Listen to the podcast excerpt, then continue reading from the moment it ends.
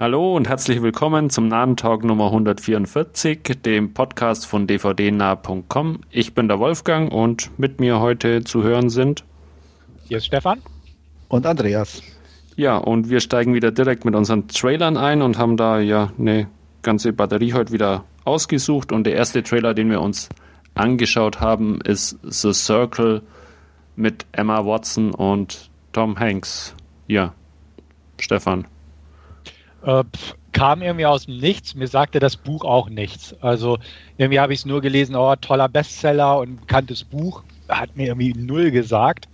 Und vom Film hatte ich auch vor dem Trailer gar nichts gehört. Ähm, hat mich jetzt nicht so umgehauen. Sieht ganz solide aus und ein bisschen interessant, aber jetzt nicht so, dass ich mich irgendwie darauf freuen würde. Also ist bestimmt ein netter Kandidat, den man sich so mal auf die Leihliste setzt und irgendwie Sonntag guckt, aber der Trailer hat mich noch nicht so angesprochen. Ein bisschen neugierig, was so alles dahinter steckt, aber jetzt auch nicht wirklich so. Weiß ich nicht. War sehr so, kann man sich angucken, muss man nicht. Ja. Also so ähnlich ging es mir auch. Ähm, ich fand den jetzt auch nicht so wirklich äh, den absoluten Reißer. Er ist ein bisschen so auf dieser Hörschwelle auch. Ähm, ja, keine Ahnung. Also geht mir genauso wie dir eigentlich. Ist mal ein Leihkandidat und ähm, sicherlich ja leidlich interessant von der Thematik, aber jetzt auch kein, kein Must-See irgendwo. Ja, ich müsste jetzt eigentlich sagen, um ein bisschen Würze reinzubringen, der war super geil und ich muss den unbedingt sehen. Leider ist es aber so, dass mir genauso ging wie euch. äh, ja, äh, nett, aber irgendwie Tom Hanks so als Steve Jobs für Arme irgendwie Ja. hampelt darum und ähm, ja, also Emma Watson, ja, nett Mhm. anzusehen, aber mehr irgendwie auch nicht. Und ähm, keine Ahnung, was da draus irgendwie Mhm. werden soll. Sie haben ja irgendwie alles nachgebaut, so äh, im Trailer, da eine, einmal dieses kreisrunde Apple-Gebäude, das es ja gibt, Ja, und dann ja. diese ganzen äh, ja, Campus von, von Google, die mit diesen großen Gärten und, und tollen Büros und lauter so Ja, Zeug. das Also ist halt alles- irgendwie was, so was diese, ich einfach schon störend fand. Ja, ja, irgendwie, dieses- ne? so, diese Silicon Valley-Atmosphäre irgendwo. ja, Ja. das ist Ja. schon. Ich meine, klar, man versucht so an die, in die Nähe der Realität zu bringen, aber ähm, für mich hat es dann immer eher sowas wie, wie, ich weiß nicht, Anbiederung oder guck mal, wie cool wir sind und so. Ah. Ähm, und, und nichts mit, mit, mit Ideen oder Utopien oder Visionen zu tun, die die da ja umsetzen wollen. Ähm, sondern eigentlich eher, guck mal, wir schwimmen auf so einer Panikwelle mit, Ah. Äh, selbst wenn sie berechtigt ist, aber ähm, da fehlt mir irgendwo so, so der eigene Ansatz oder ein subtileres Umsetzen und das hat mir in dem, auch in dem Trailer gefehlt. Ich kenne das Buch auch nicht, aber wenn das Buch auch da so aufbaut, dann muss ich das auch nicht lesen. Hm. Da reicht die tägliche Dosis Nachrichten. Ja. Absolut. Kommt, kommt ähnliches vor. Ja, ich wollte gerade sagen, da ist wahrscheinlich sind die tatsächlich schon weiter, als der Film einen Glauben macht. Ja, das kann durchaus sein. Ja. Gut, sonst noch was zu The Circle? Nope. Dann etwas, was man nicht unbedingt täglich in den Nachrichten äh, mitbekommt. The Oh, Mummy. doch. Natürlich. Man braucht Cruise. nur den neuen amerikanischen Präsidenten anschauen. Da hast du auch die Mumie täglich Okay. Fernsehen.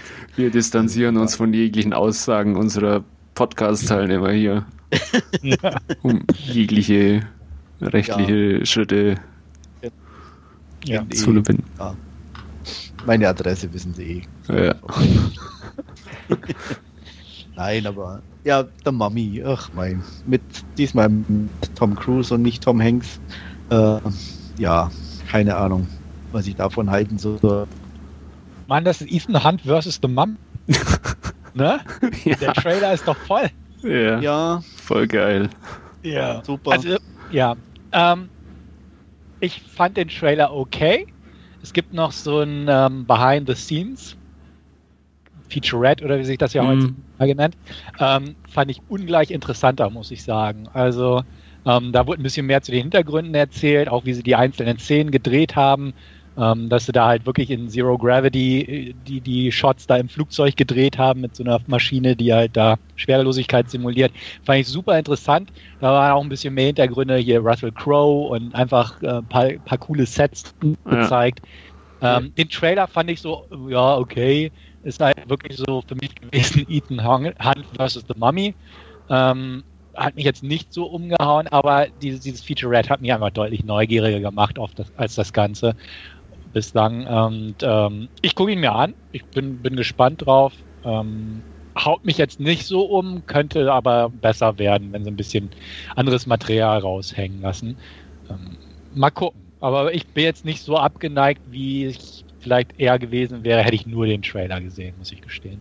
Aber ganz ehrlich, ob die das jetzt tatsächlich in so einem Flugzeug gedreht haben oder nicht, Wayne interessiert. Ich glaube, Tom Cruise aber sucht seine Filmprojekte nur noch nach solchen Sachen aus. Er ja, will in Schwerlichlosigkeit sein und passt schon, mach mal, dreh mal. das macht doch den Film nicht besser.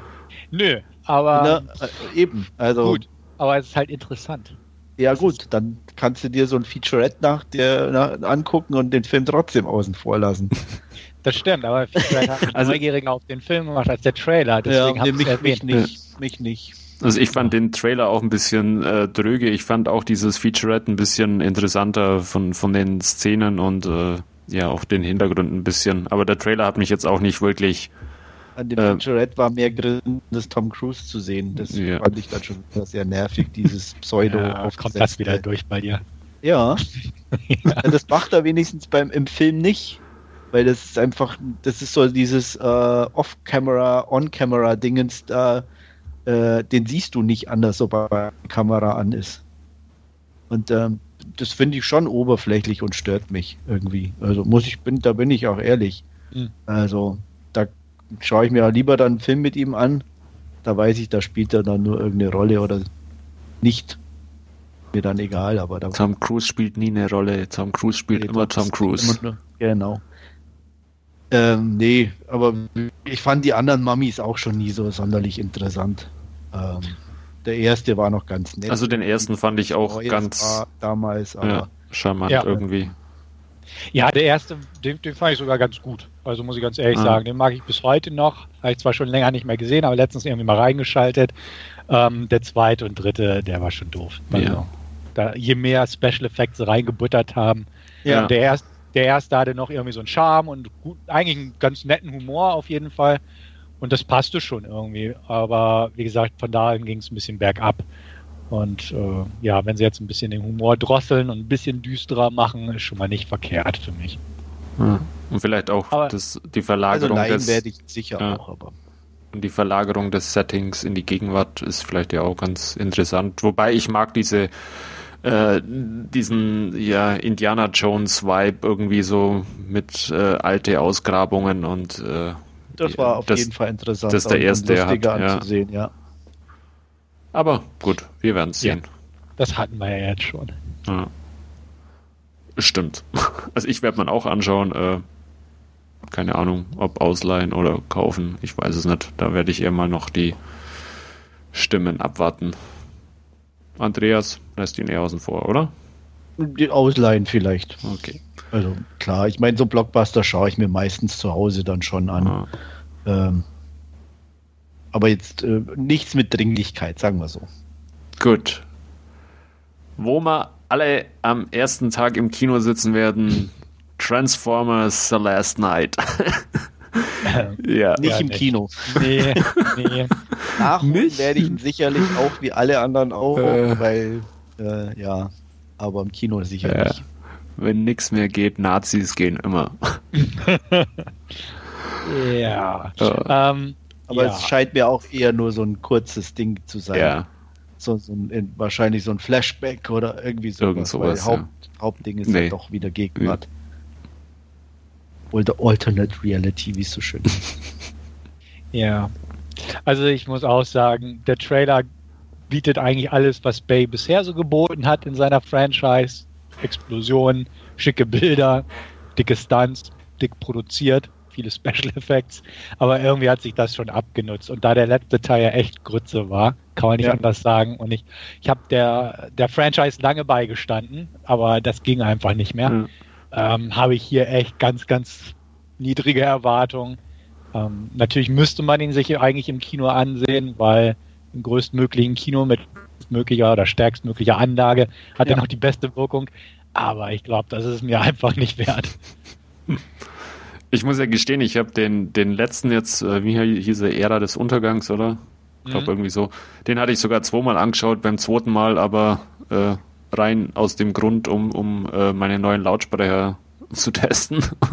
Und da war er echt gut, aber inhaltlich ist, ist der Vorgänger ja wirklich auch ziemlich grützig und äh, genau in diese Kerbe wird er jetzt auch The Last Night irgendwie schlagen. Ähm, nichtsdestotrotz. Wobei ich den Trailer interessanter fand, jetzt den neuen, Ja. als den Trailer zum letzten Teil. Ja, keine Ahnung. Ich wüsste den Trailer nicht mehr, was da vorkam. Da waren die Dinobots das erste Mal zu sehen, deswegen Stimmt, hatte ich durchaus stimmt. noch Interesse an dem letzten, weil ich Ja, dachte, ehrlich? Okay. ja, ja. Aber wie gesagt, der Film war halt Grütze. Also, Ja. wie gesagt, der Trailer an sich ist ja auch nicht schlecht, aber ich weiß einfach so inzwischen, Was Da kann- daraus wird Ja. aus so einem Trailer. genau, da kann er eigentlich nicht. Ne? Also Story kannst du es vergessen. Ähm, Nazis und Ritter werden nicht Trash-Appeal reinbringen, dafür ist alles zu glatt bei Bay und nimmt er sich zu ernst, äh, obwohl er ja gern diesen blöden Humor drin hat. Also irgendwie, da, da sehe ich es nicht. Also, Ja, und Anthony gerne Hopkins bewerten. Ja, Anthony Hopkins. super. muss, muss Rechnungen bezahlen, scheinbar. Ja, ja, in den letzten Filmen hatten sie auch mit John Malkovich und äh, na, Francis McDormand oder wie sie heißt. Da hatten sie auch immer ganz nette Namen, die sich da verkauft haben. Und Ja. Anthony Hopkins ist ja nicht mal mehr wirklich ein A-Player irgendwo. Also, Nee, Ja. die mu- muss man halt, weil die meisten älteren Darsteller äh, sind ja inzwischen schon in diverse B-Movie-Gefilde abgerutscht. ja. Ja, und ich sage mal, ist ja auch kein B-Movie, ist ja eine große Produktion. nein, nein, aber, ja. aber, aber es ist halt so eine Rolle. B-Movie. Genau, es ist halt so eine Rolle, ne, die nimmt man des Geldes wegen an. Ja.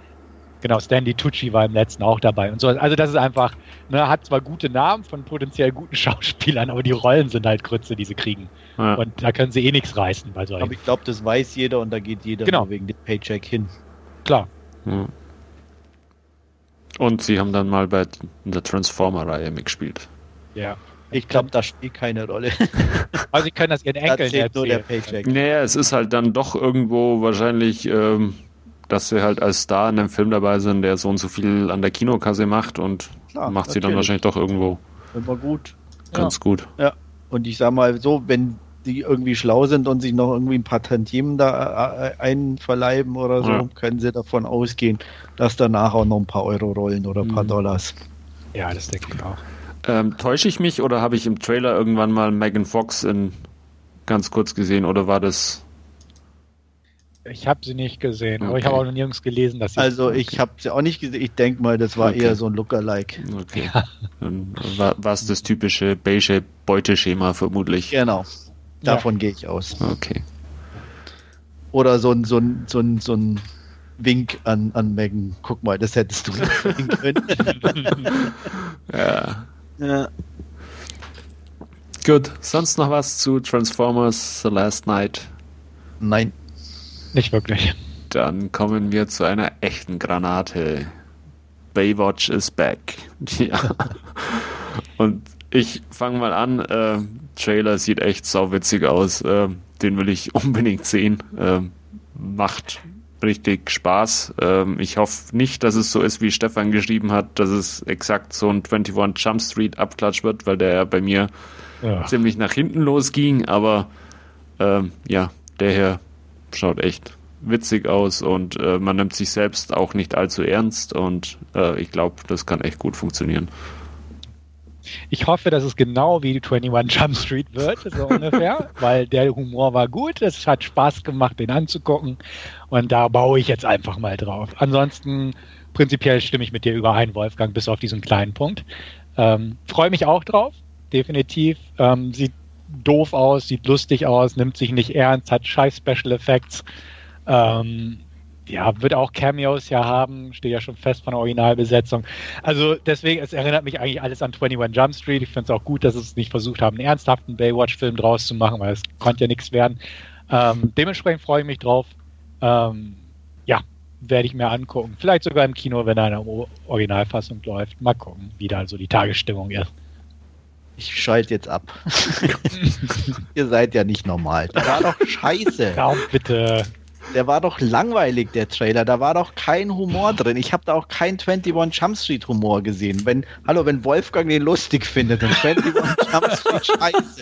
dann kann man doch nicht sagen, der Film wird nicht. Oh Mann. Hast du Geht gar nicht. Läuft nicht zusammen. alten TV-Spot zu der, zu der David Hasselhoff-Serie angeschaut oder ich weiß ja nicht, was du gesehen hast. Nee, ich habe schon den Trailer gesehen. Äh, Aber sicher? Der war, ja, der war nicht lustig für mich. Äh, das war halt so ein typisch, typisches 0815 äh, Action-Gedöns-Dingens. Also, ähm, nee. Hat mich überhaupt nicht interessiert und, und auch nicht vom Hocker gerissen. Ähm, weiß auch nicht, vielleicht irgendwann mal echt mal Leihliste oder Stream, okay, aber ähm, Vorfreude null. Echt? Okay. Ja. Mann, enttäuschend. Ja. Ja, ich kann nicht immer eurer Meinung sein. Diesmal ist es wirklich so. Oder echt, äh, also ich musste auch echt überlegen, als du geschrieben hast, Stefan, 21 Jump Street Vibe, äh, dachte ich, okay, den hatte ich jetzt überhaupt nicht. Weil auch, wie gesagt, auch 21 Jump Street Trailer gesehen, total gehuckt und hier null.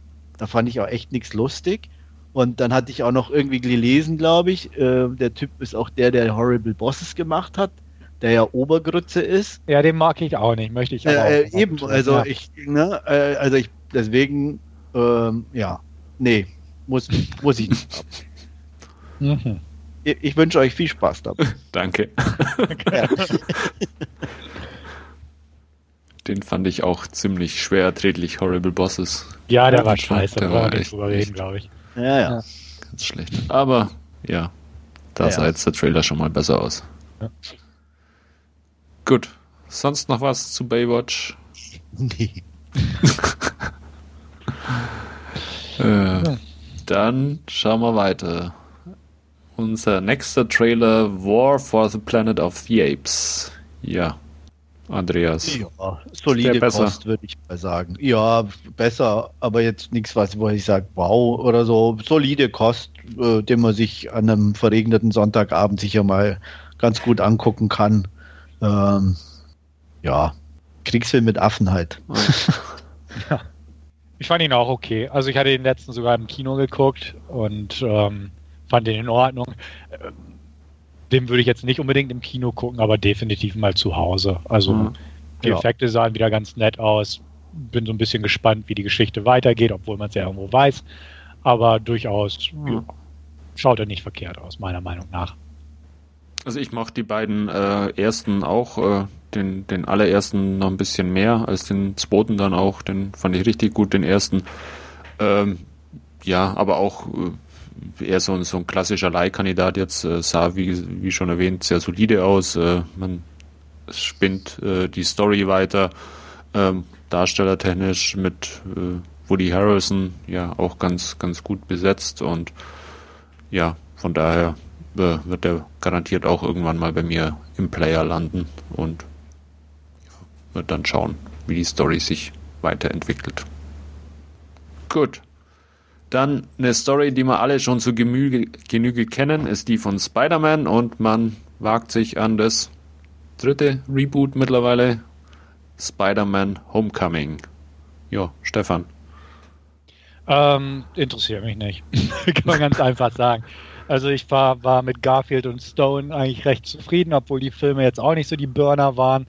Ähm, ich habe den, ähm, ich glaube Civil War war das, wo, wo er wieder auftauchte, der Spider-Man schon. Kann Ja. das sein? Ja. Ja. Genau. Habe ich auch noch nicht geguckt. Hat mich auch schon nicht unbedingt interessiert. Und jetzt nochmal eine Kiddie-Variante von Spider-Man. Interessiert mich eigentlich auch nicht. Der Trailer sieht an sich nicht verkehrt aus. Hat mich jetzt nicht, nicht groß verärgert oder gestört. Ähm, aber ich bin einfach drüber, muss ich ganz ehrlich sagen. Mir ging es schon wieder auf den Puffer, dass das äh, Iron Man, Robert Downey Jr. wieder dabei ist. Weil auch da im Prinzip wie, wie Spider-Man an sich hatte ich so das Gefühl, ach, der schon wieder so ungefähr hätte nicht sein müssen. Aber wie gesagt, ist, ist bestimmt ganz nett, der Film. Ähm, aber ich bin durch eigentlich mit Marvel irgendwo im Moment. Und dementsprechend bin ich raus. Wobei ich ja gestehen muss, dass Civil War irgendwie der bessere Avengers-Film war. Ähm, ich fand den überraschend gut, wie ich ihn angeschaut habe.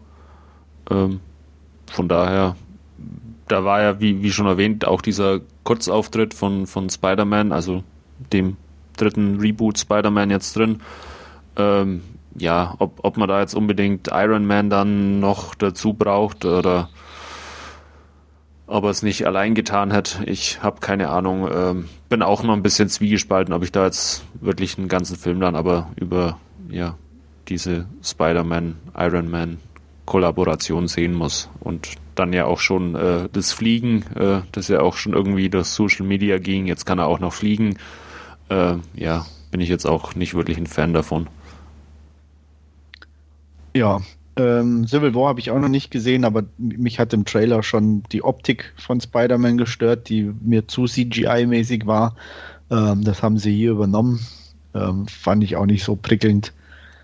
Ansonsten positiv finde ich, dass sie nicht doch noch wieder schon die normale, wie er zu Spider-Man wird, Geschichte erzählen. Das ist oh Mann, ich, ich wollte doch Onkel Ben schon wieder sterben. Ja. Und äh, das ist aber auch das einzig Positive. Iron Man hat auch mich genervt. Er ist eigentlich einfach überall mit dabei und das ist echt nicht lustig. Ähm, ja, ansonsten, ja, ich meine, der Bösewicht könnte noch halbwegs interessant sein. Den fand ich noch mal im Gegensatz zu anderen Marvel-Verfilmungen noch einigermaßen ansehnlich, sagen wir mal so. Mhm. Und ähm, ja, ich war vor kurzem im Kino, ich habe Doctor Strange angeguckt. Den fand ich sogar recht gut. Also der, okay. der war ein bisschen anders einfach wie die anderen Marvel-Filme. Und äh, klar, schon irgendwo nach diesem gewissen Schema, aber alleine schon durch den etwas äh, anderen Superhelden ähm, wirkte er einfach irgendwie ein bisschen anders und das fand ich ganz erholsam. Mhm. Und äh, ja, bei dem hier, bei Spider-Man Homecoming, ich fand auch jetzt das mit diesem Humor und alles, das war irgendwie nicht so meins. Ist wahrscheinlich wirklich eher für die Teenager-Generation. Ja. Für die Toby Maguire mittlerweile ein Großvater ist. Ja.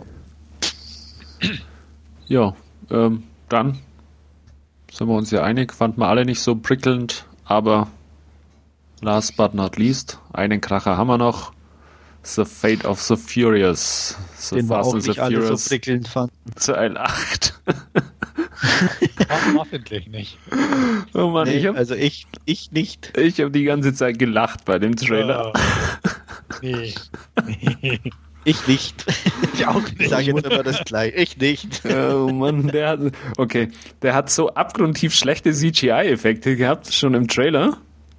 Ähm, einfach ja. furchtbar, wie man das als, als High-Budget-Film äh, irgendwie durchgehen lassen kann, verstehe ich nicht. Ich hoffe, da arbeiten sie nochmal dran oder das war nur für den Trailer jetzt irgendwie zusammengeschustert, aber da diese äh, die ersten Sequenzen da im Trailer sahen, sahen ganz furchtbar aus und ja, dann ja ist es halt irgendwie, ja, Business as usual, glaube ich, bei.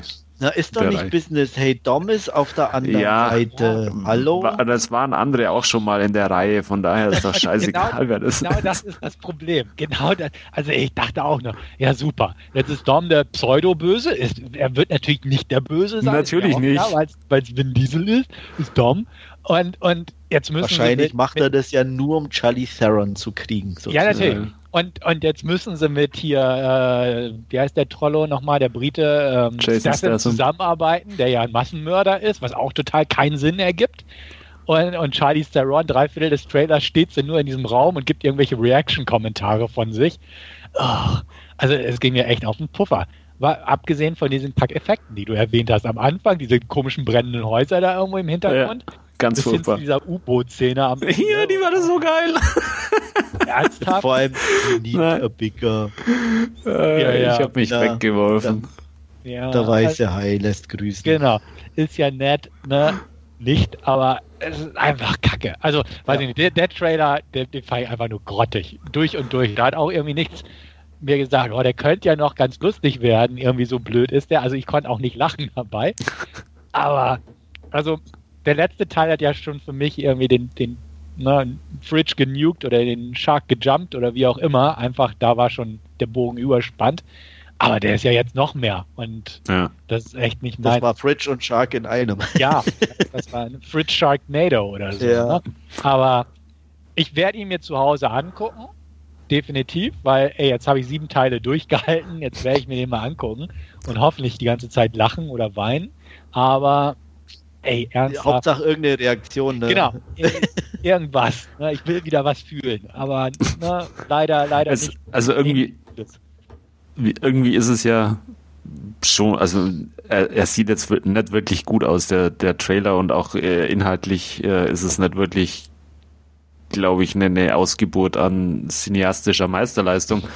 Äh, aber sie haben es ja durchaus geschafft, auch in diesen sieben Teilen, die vorangingen, durchaus unterhaltsame Stories zu erzählen und auch gut gemachte Action zu präsentieren, aber irgendwie, ähm, wenn man halt mal bei Teil 8 ankommt, dann ist es halt wenn es nur noch höher, schneller, weiter oder so geht, ähm, ja, dann ist halt irgendwann, wie du sagst, der Bogen einfach irgendwann einfach auch mal überspannt und äh, ja, glaub, im letzten Teil ja. war es für mich schon fast nur noch Fantasy-Action, so ungefähr, ja. was da passierte. Und jetzt, wie gesagt, haben sie nochmal draufgesetzt. Und ja. da, da, muss ich echt sagen, nee. Und auch, wie gesagt, äh, haben wir ja auch schon erwähnt, mit diesem künstlichen Hin und Her, ist er jetzt böse, ist er gut? Und wir nehmen den Bösen und müssen mit dem Feind zusammenarbeiten, warum auch immer. Also, nee, nee. Na, es ist schon ganz interessant, dass es tatsächlich, dass sie es geschafft haben, diese Reihe auf acht Teile auszudehnen und irgendwie jeder wird erfolgreicher als der andere, was ja echt erschreckend war beim letzten irgendwo, wo, wo aber noch der Paul Walker Bonus mit dabei war. Ja. Aber jetzt, also irgendwie, ne, ich weiß nicht, ich würde ja hoffen, dass er floppt, aber irgendwie glaube ich nicht dran. Und es ist halt einfach so geil, wenn du den Trailer guckst, ne, so dieses, oh, Familie ist das Wichtigste und dann Ärsche, Autos, Explosionen und dann, oh, keine Familie, aber ne, Family is everything. Und oh, da denkst du auch, Leute, ne, wer schreibt so einen Scheiß? Aber da scheinen sie echt frei gehabt zu haben, so von wegen, ja, macht mal, ne? wir geben ja. euch schon Geld dafür. Ja. Äh, weiß man, wer Regie führt? Nee, wissen wir jetzt nicht, oder? Weil Doch, Just, ähm, äh, Justin Lin ist es. Gray. Ah, okay. Okay. Nie gehört. Doch, doch der, der, doch, der, äh, den, äh, wie hieß er, Millionen, auch mit, mit Statham, mit den Minis, der den gedreht hat. Und, ja, und, äh, Italian Job oder so, ne? Straight Outta Compton, oder? Also, ja. Okay. Ach, der, okay. Set It Off, früher, den fand ich eigentlich noch ganz nett. Und so ein paar halt so ja. ne, Studioproduktionen halt, ne? Ja. Aber halt, ne, ja. Ja, ne? Ja. ja. Also ich konnte zumindest beim Trailer lachen. Ich schaue mir definitiv auch an. Äh, ich erwarte mir jetzt aber auch nicht allzu viel, muss ich ganz ehrlich sagen. Ähm, aber mir geht's ähnlich wie Stefan. Ich habe jetzt sieben Teile angeschaut und teilweise auch, äh, da gibt's ja noch ein paar so Kurzfilme, die dazwischen irgendwie passen und auch die habe ich gesehen, irgendwie im Bonusmaterial und von daher, da jetzt noch Teil 8 dann dabei ist oder nicht, äh, ich schaue es mir auf alle Fälle mal an. Ihr nicht, oder doch?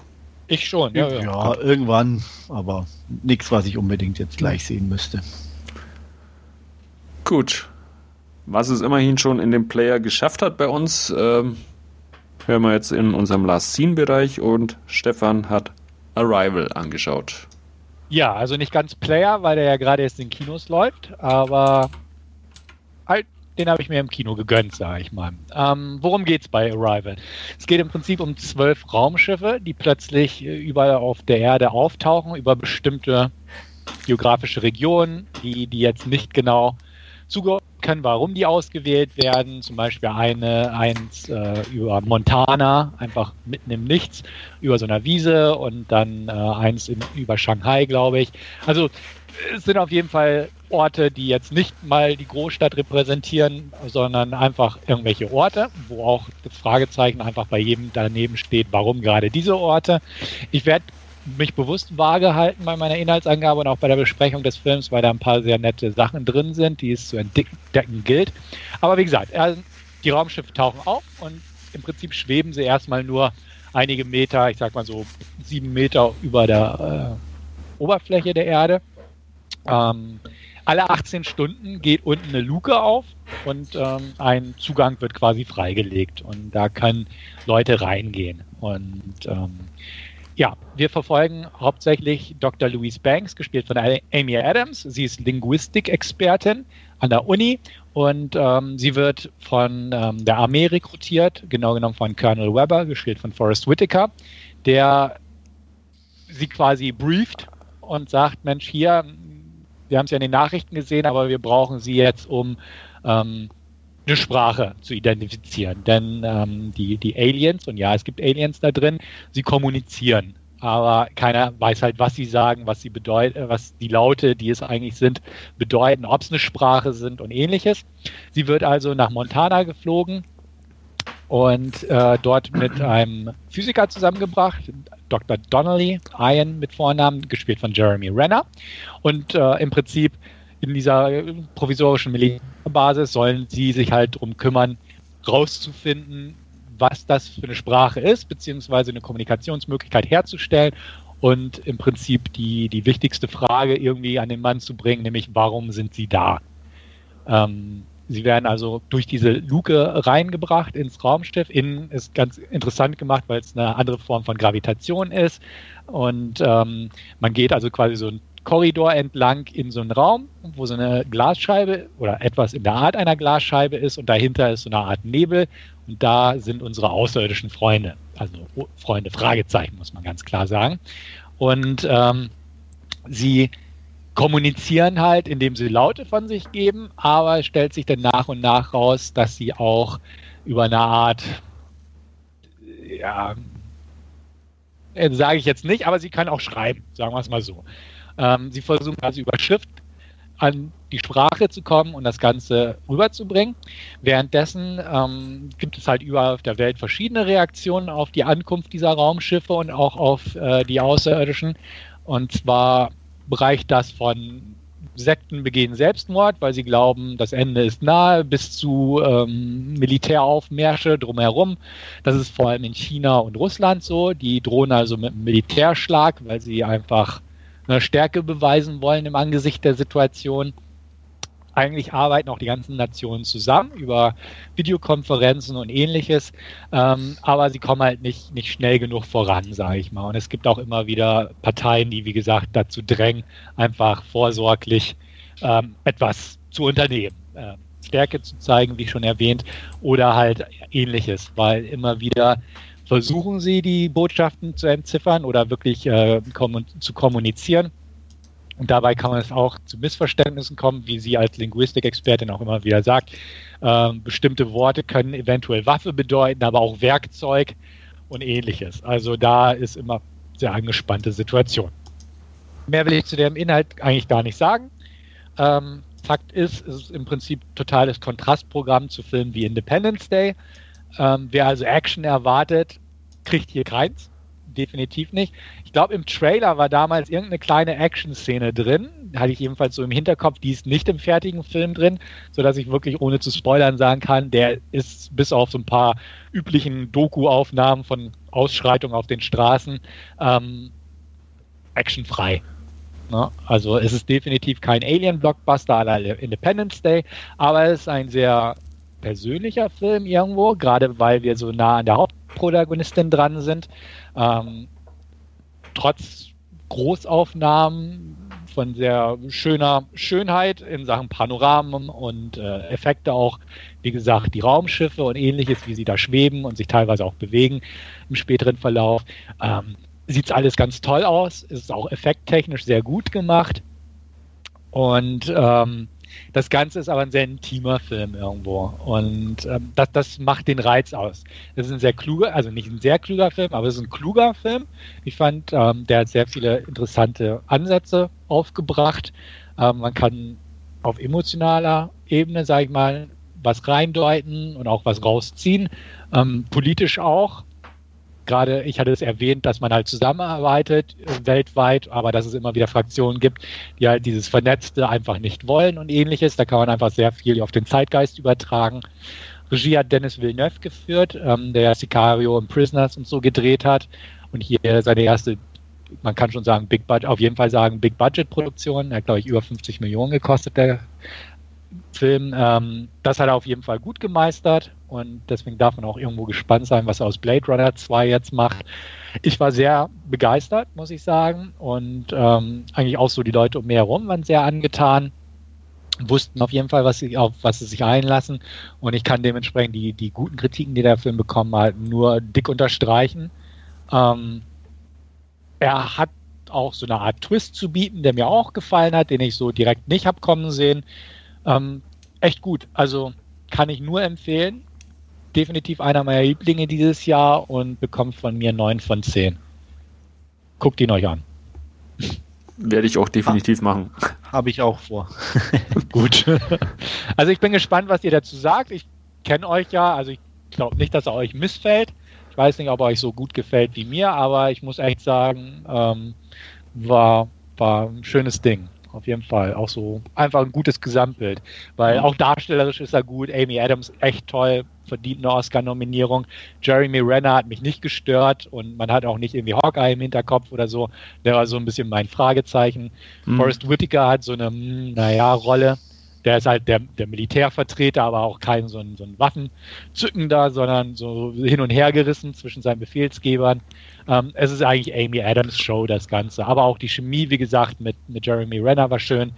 Ähm, hat mir sehr gut gefallen. Am Anfang, also beziehungsweise nicht nur am Anfang, aber grundsätzlich kommt einem der Film auch äh, immer wieder so ein bisschen wie so ein Ter Terrence Malick-Film vor.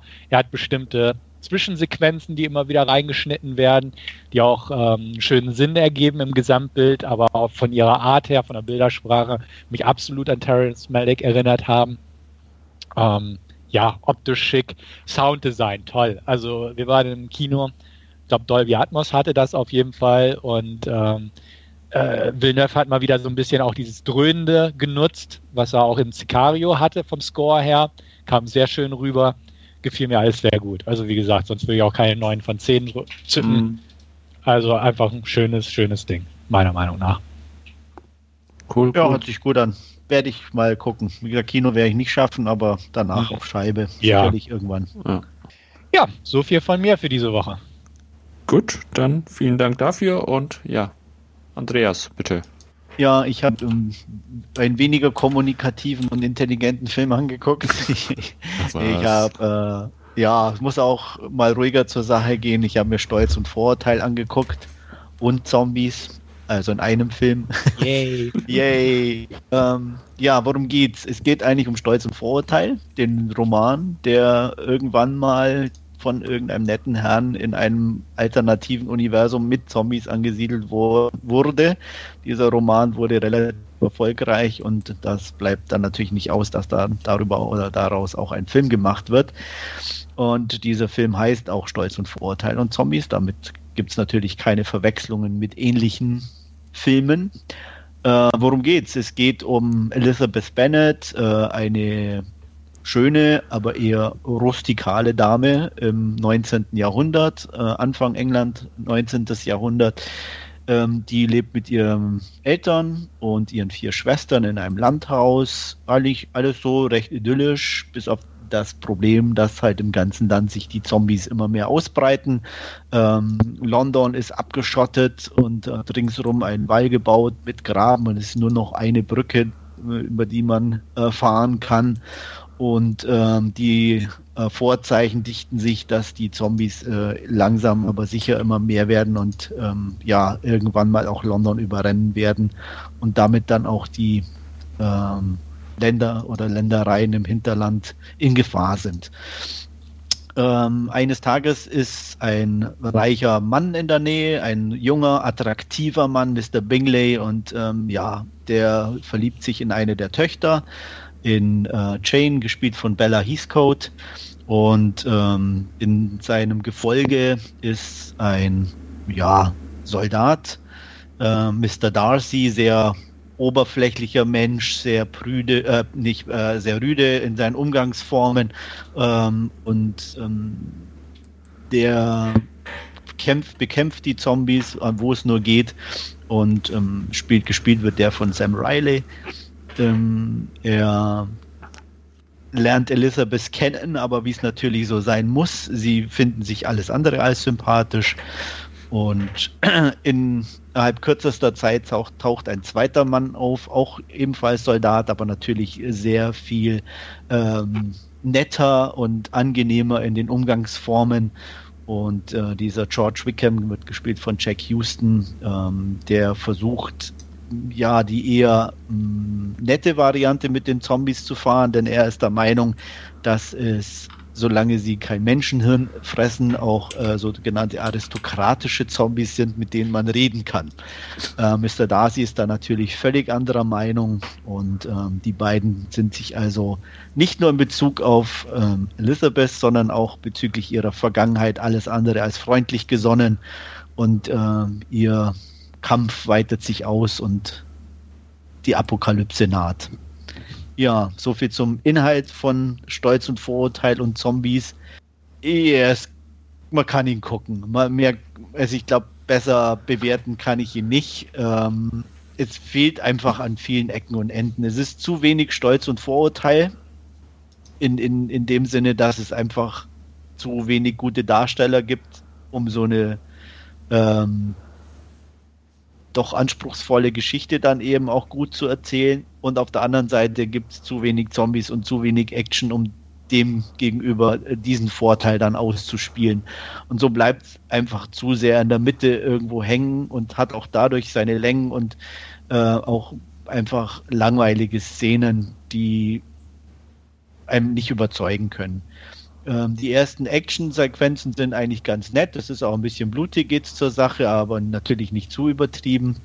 Und ähm, die Zombies gehen in Ordnung. Äh, man bekommt sie eh eigentlich viel zu selten zu sehen.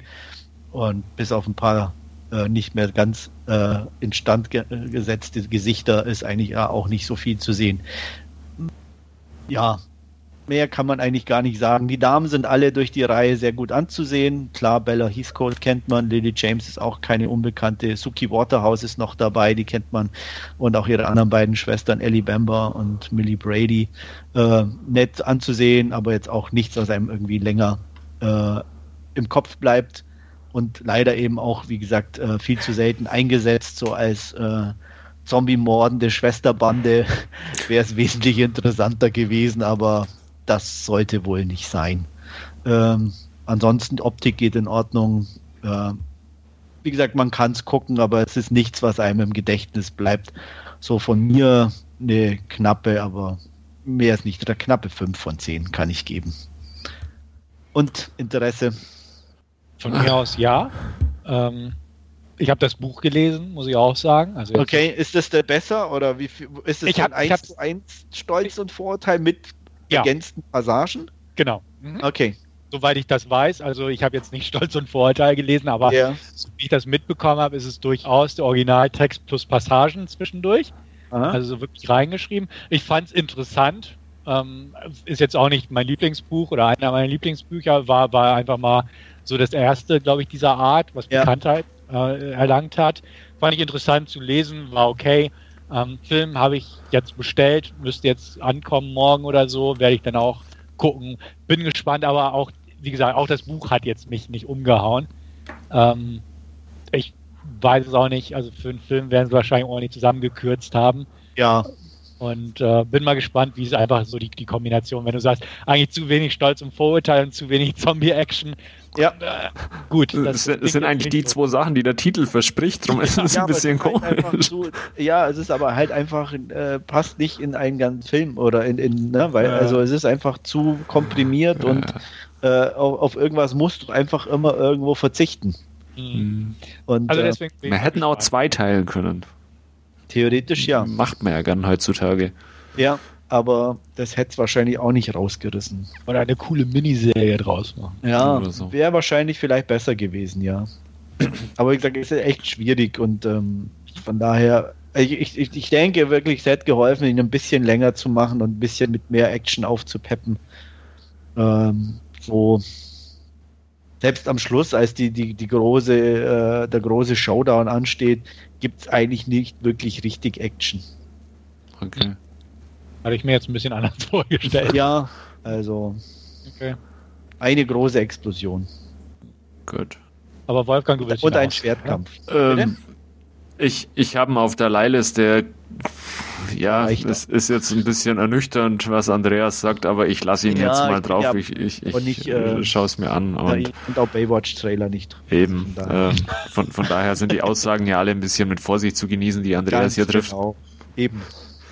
Ja. Nee, ähm, klang jetzt wirklich nicht so überzeugend, aber äh, wie gesagt, ich lasse ihn jetzt einfach mal auf der Leihliste und wenn er irgendwann eintrudelt, äh, ausmachen kann ich genau, immer. Genau, so habe ich es ja auch gemacht. Ja. Also war jetzt auch nichts, was ich unbedingt sehen wollte. Ich hatte ihn, glaube ich, auch auf mittlerer Priorität, aber da gibt es ja auch manchmal, wenn was nicht lieferbar ist, dass ja. du davon einen bekommst. Und ja, also. Ja, wird schwer. Wäre nicht böse gewesen, wenn ich ihn nicht gesehen habe, ja. aber ist jetzt so auch okay der Trailer hat immer irgendwie dann ein bisschen mehr versprochen, wenn ich mich da richtig ja, zurückerinnere. Da war Fall. ein Haufen Action drin. Ja, aber das ist eigentlich auch schon das Interessanteste irgendwie so wieder vorweggenommen und so. Also auch, auch so, das fängt echt schön an, auch mit dieser Sequenz, die auch, glaube ich, im Trailer ist, wo sie sich so anziehen, auch mit die Waffen da rein mhm. und so. Äh, das hat, das hat ja, das ist sexy, das hat irgendwie, das macht Lust auf, auf, auf die Fights von den Mädels und alles und, und die Optik passt und die Musik. Aber das war es halt dann auch irgendwie schon. Wie gesagt, das ist dann, hm. danach folgt dann auf so einem Fest ein, ein großer Kampf, der ist ganz nett, aber auch leider viel zu schnell vorbei. Und ähm, ja. Ja. Danach ist dann wieder sehr viel Stolz und Vorurteil, was aber halt nicht sehr, sehr lange anhält, sozusagen, oder auch nicht einfach nicht gut genug ist und intensiv genug. Und ähm, danach kommt halt dann auch nicht mehr so viel Action. Leider. Gut. Schade. Schade, ja. Ja. Ja, sonst noch was zu Stolz und Vorurteil und Zombies und Enttäuschungen? Ja. Nichts mehr. Gut. Dann mache ich weiter und ich habe mir Jason Bourne angeschaut. Äh, ja, den mittlerweile fünften Teil in der Bourne-Reihe, den vierten jetzt wieder mit Matt Damon, äh, der nach ja fast zehn Jahren ist es, glaube ich, ja, seitdem er seinen, seinen letzten Bourne-Film gespielt hat, ähm, ja, wieder in die Rolle des Jason Bourne schlüpft. Und ähm, ja, er lebt mittlerweile im ja, Untergrund, ist abgetaucht äh, in so einem Grenzgebiet zwischen Griechenland und Albanien, äh, wo er sich ja ab und zu mal ein bisschen Geld dazu verdient, indem er ähm, in, an illegalen ja, Fights teilnimmt. Ähm, seine alte Mitstreiterin Nikki Parsons, die wieder von Julia Stiles gespielt wird, ähm, gräbt immer noch ein bisschen in der Vergangenheit und äh, ja versucht die Wahrheit über dieses Treadstone-Projekt äh, herauszubringen, äh, das ja dann letztendlich auch Jason Bourne hervorgebracht hat und äh, im Zuge dessen äh, dringt sie in ja ein Rechenzentrum in Reykjavik ein äh, wo unter anderem auch ein Server der CIA steht und dort zapft sie ein paar Daten an, ähm, die sie ja dann Jason Bourne zugänglich machen möchte und äh, während sie eben diese Daten herunterlädt, ähm, bekommt die CIA auch äh, Wind davon und äh, ja, dort ja, setzt man sofort die äh, Cyber-Expertin Hazali, die jetzt von Alicia Vikander gespielt wird, ähm, auf sie an und die schafft es noch, äh, ja, während Niki quasi die Daten herunterlädt, einen ja, Virus in diese Daten mit einzubauen und ähm, dann, sobald diese Daten geöffnet werden, eben den entsprechenden Computer oder die, den Ort zu lokalisieren, wo diese Daten geöffnet werden. Ähm, ja, Niki entkommt aus äh, dem Rechenzentrum und äh, macht Jason Bourne in der Nähe von Athen äh, ausfindig, wo sie sich ähm, dann auch ja treffen. Ähm, man hat ein bisschen das Zeitgeschehen auch äh, eingefangen mit äh, den ganzen Protesten in Griechenland. Da findet gerade auf einem ja, großen Platz eine Demonstration äh, statt. Die Polizei ist aufmarschiert, ähm, es werden Steine geworfen, Wasserwerfer werden aufgefahren und äh, mitten unter ja, diesen ganzen Demonstranten und Polizisten ähm, treffen sich äh, Nikki und Jason. Ähm, allerdings hat die CIA auch schon Wind davon bekommen und äh, setzt natürlich auch entsprechend ihre ähm, Hasher auf ja, die beiden an und einer davon ist äh, das Asset, gespielt von Vincent Cassell. Äh, er hat gar keinen Namen bekommen, sondern ist einfach nur das Asset. Und ähm, ja, auch der macht Jagd auf diese beiden. Dann geht's, geht's dahingehend weiter, dass äh, nach dem Entpacken der Daten quasi Jason nach äh, Berlin wieder zurückkommt, ähm, um ja, äh, die weitere Spur, die sie in diesen Daten gefunden haben, zu verfolgen. Und äh, da ähm, ja, wird dann auch wieder die, dieser Virus, der eingepflanzt ist, äh, hervorgerufen und äh, es kommt erneut wieder zu einem Scharmützel mit dem CIA, das dann noch ein paar Mal so hin und her geht, äh, bis äh, eben auch ähm, ja, das große Finale ansteht. Ähm, ich möchte jetzt nicht allzu viel spoilern, weil es noch ein paar ja, ähm, Wendungen und Schritte daraufhin oder dahin gibt. Ähm, ein weiterer Pro Protagonist, den ich jetzt noch gar nicht erwähnt habe, der auch ein bisschen die Strippen im Hintergrund zieht, ähm, ist äh, der CIA-Director Robert Dewey, der von Tommy Lee Jones gespielt wird. Und ähm, da hat man noch einen ganz interessanten äh, Nebenplot mit eingeflochten, äh, der auch wieder ein bisschen auf, auf aktuelle ja, oder auf aktuelle Füße gestellt wird, quasi, der auch ähnlich wie der Trailer von The Circle, den wir heute schon kurz besprochen hatten, auch wieder mit einem großen Social Network zu tun hat. Und ähm, da gibt's dann wieder einen eben auch Silicon Valley Milliardär, der eben ähm, hier auch mit dem CIA irgendwie im Boot sitzt. Und ja, diese ganzen ähm, Verstrickungen kommen dann ähm, im Laufe der Handlung auch noch auf den Tisch und haben auch noch ein paar Auswirkungen auf ja, die Auseinandersetzung zwischen Jason Bourne und dem CIA. Ähm, ja, schön, dass Matt Damon wieder als Jason Bourne äh, zurück ist und dass man so ein bisschen diese äh, halbgare, diesen halbgaren vierten Teil äh, hinter sich gelassen hat. Ähm, allerdings schafft Regisseur Paul Greengrass, der ja auch schon Teil 2 und 3 gedreht hat, ähm, leider nicht mehr an ja, den Charme und die Qualität und auch äh, die interessante Handlung äh, der ersten drei Teile äh, anzuschließen. Und äh, letztendlich ist Jason Bourne nur so ein ja, gehetztes äh, Actionstück irgendwie von, von einer Lokalität zur nächsten, von einer Verfolgungsjagd äh, zur nächsten, von einer äh, von, von, von einem Hinterhalt zum nächsten und ähm, er brüht irgendwie wieder auch diese, diese Geschichte auf mit, mit diesen ganzen Hintergründen von diesem Treadstone-Projekt und wie Jason Bourne zu Jason Bourne wurde, die eigentlich in den ersten drei Teilen ja schon äh, zu Genüge irgendwo behandelt worden ist. Ähm, von daher gibt es inhaltlich jetzt nicht nichts gravierend Neues, ähm, alles nochmal ein bisschen, äh, was man in der Vergangenheit kennengelernt hat, nochmal in, in eine neue Hülle gepackt irgendwo. Ähm, ja, Alicia Vikander ist dabei als, als großer Name, Tommy Lee Jones, ähm, die einfach halt äh, diese, ja, in Anführungszeichen typischen CIA-Rollen irgendwo besetzen dürfen. Vincent Cassell hat man leider ziemlich äh, verschenkt als, als CIA-Killer. Da hätte man durchaus ein bisschen mehr machen können.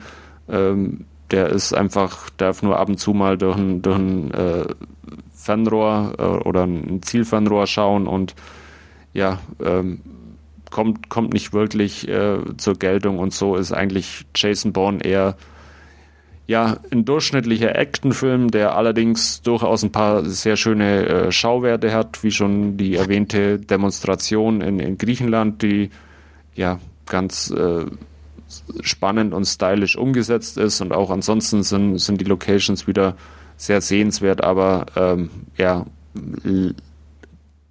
langt einfach nicht mehr an, an diesen Charme der ersten drei Filme heran. Und das ist irgendwie äh, schade und vor allem auch vor dem Hintergrund, dass Matt Damon ja auch gesagt hat vor knapp zehn Jahren, dass er jetzt ähm, die Geschichte für ja erzählt hält und ähm, es muss quasi dann nochmal einen ganz neuen Trall bekommen, äh, um nochmal einen, einen Born-Film zu drehen und ähm, da ist es jetzt irgendwie schade, dass er sich eben ja für diesen doch eher belanglosen Teil hergegeben hat und ähm, ja irgendwie da dieses Vermächtnis dann äh, beschmutzt, klingt jetzt zu negativ, aber ähm, halt doch ein bisschen äh, ja, befleckt oder ankratzt zumindest.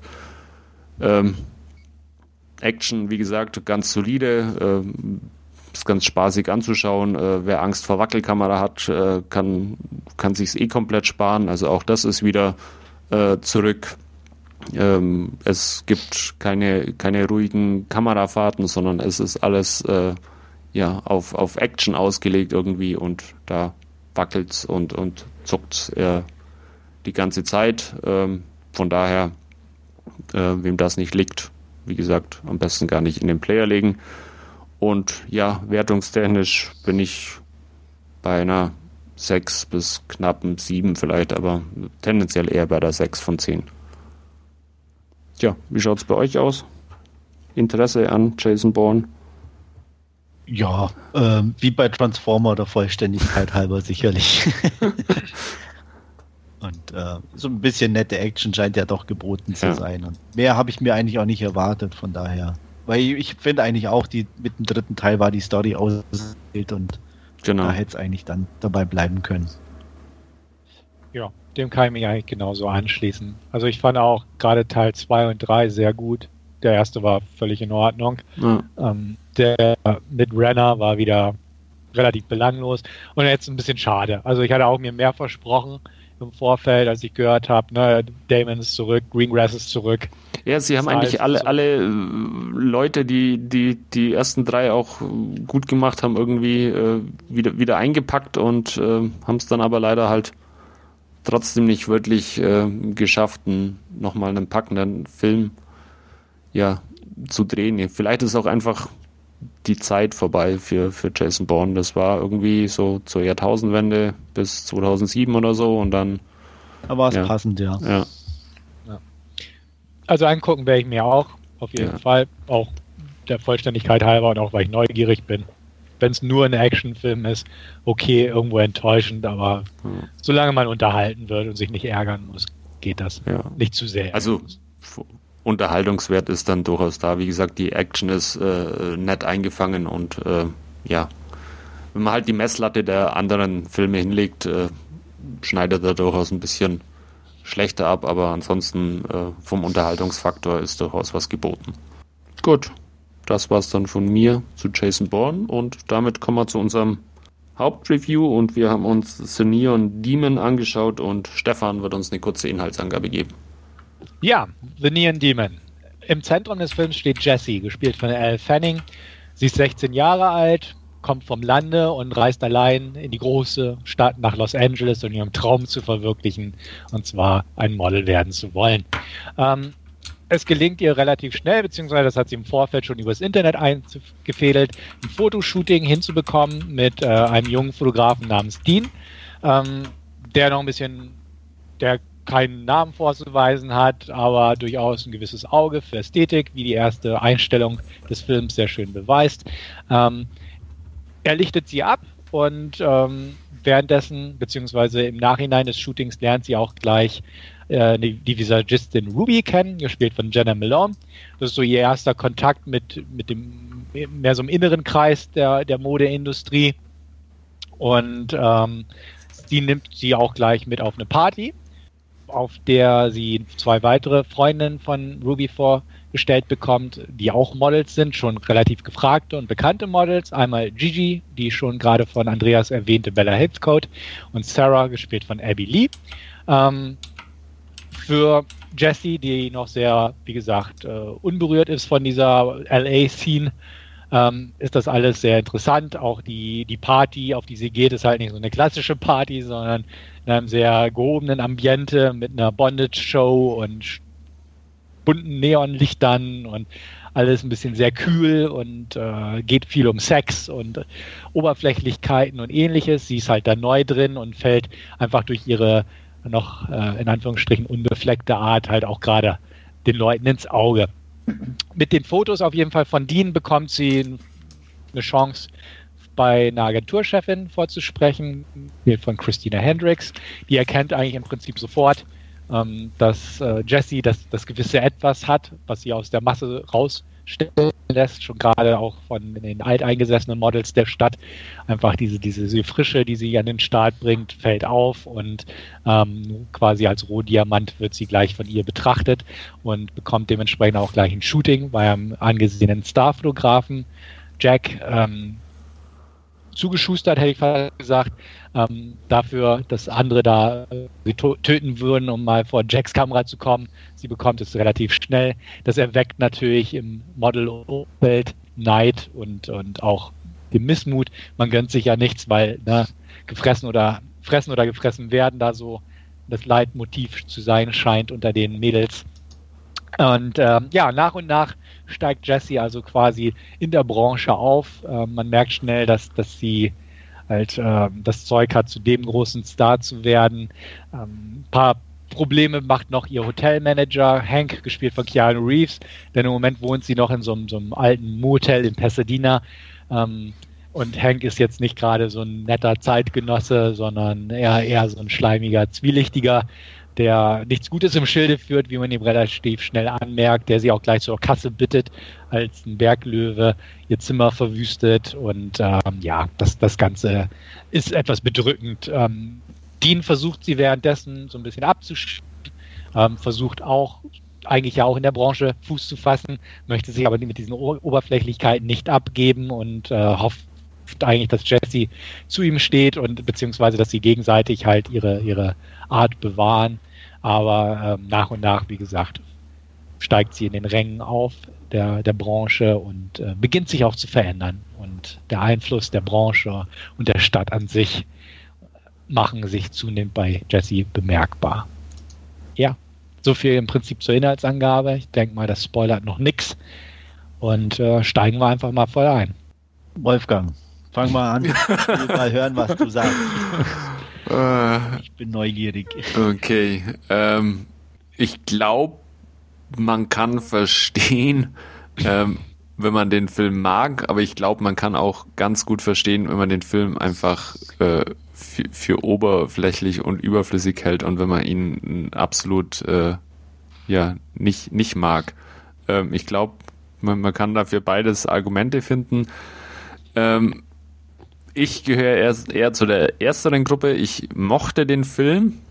Er ist jetzt aber inhaltlich nicht so wirklich hochkomplex, sondern ähm, er hat, ja, handlungstechnisch kann man es eigentlich ganz, ganz einfach runterbrechen auf äh, Mädel äh, vom Land kommt in die Stadt und, und versucht ihr Glück.